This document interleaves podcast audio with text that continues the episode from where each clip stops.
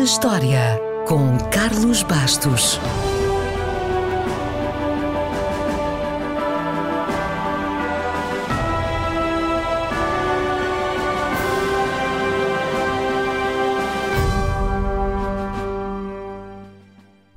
A 22 de março de 1931 nasceu William Shatner, o Capitão Kirk do Caminho das Estrelas. William Shatner já tem em casa um Emmy e um Globo de Ouro, a sua carreira tem décadas, mas nenhum papel lhe deu tanto reconhecimento mundial, nem de longe nem de perto, como o icónico papel de capitão James T. Kirk. A jornada inesquecível do Caminho das Estrelas começou com o seu criador, Gene Roddenberry. Gene foi um piloto da Segunda Guerra Mundial que sobreviveu a vários acidentes de avião e, quando achou que já chegava, deixou de voar e começou a desenvolver uma série inspirada nas viagens de Gulliver e nas aventuras de cowboys, mas sempre com uma moral.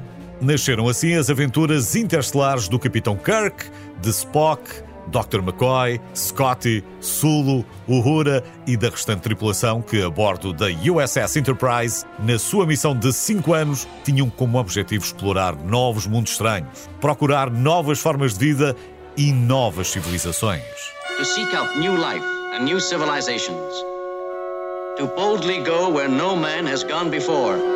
E deviam ir com ousadia, onde nenhum homem alguma vez tenha ido. Para a sorte de Shatner, o episódio piloto original, protagonizado por Jeffrey Hunter como Capitão Pike, foi rejeitado pelo estúdio. Inesperadamente, a série teve direito a uma segunda oportunidade, uma coisa muito rara, e o jovem William Shatner foi escolhido para o papel de Capitão Kirk.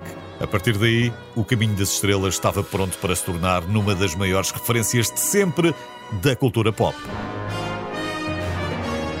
Já quase que se perdeu a conta aos filmes, às diferentes séries, às homenagens, às referências que centenas de outros formatos já fizeram ao Caminho das Estrelas, aos mais de 100 jogos de vídeo, etc, etc, etc. O Caminho das Estrelas ganhou vida própria, graças aos fãs, os Trekkies. E só para lhe dar uma ideia da sua influência, a linguagem dos Klingon e de Vulcan, o planeta de Spock, foram desenvolvidas como línguas reais, com os seus próprios alfabetos e, caso esteja interessado, pode aprender os dois idiomas online.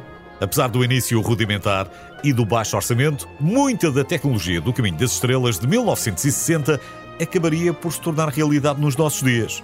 Por exemplo, os comunicadores são como os telemóveis modernos.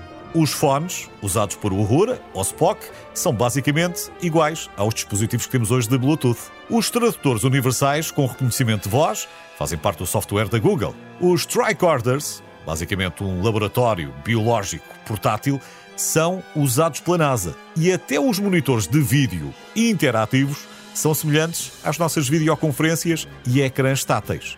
Só ainda não conseguimos pôr a funcionar aquilo que todos queriam: o teletransporte. Mas na realidade, o teletransporte foi usado na série porque o orçamento não permitia cenas caras que envolvessem naves a pousar em planetas alienígenas. Os efeitos especiais eram caros e a primeira sequência, totalmente gerada por computador, só apareceu muito depois no filme Star Trek 2. Por curiosidade, fica a saber que a empresa que criou essa sequência passou a chamar-se a partir daí Pixar e pouco tempo depois fez o Toy Story. Pelo seu aniversário, por tudo isto e por milhões de pequenas histórias que ficaram por contar, William Shatner está de parabéns e apesar do Capitão Kirk ter morrido oficialmente no filme de 1994, Star Trek Generations, a sua influência é incalculável. E só podemos desejar que William Shatner continue a viver bem e prosperamente.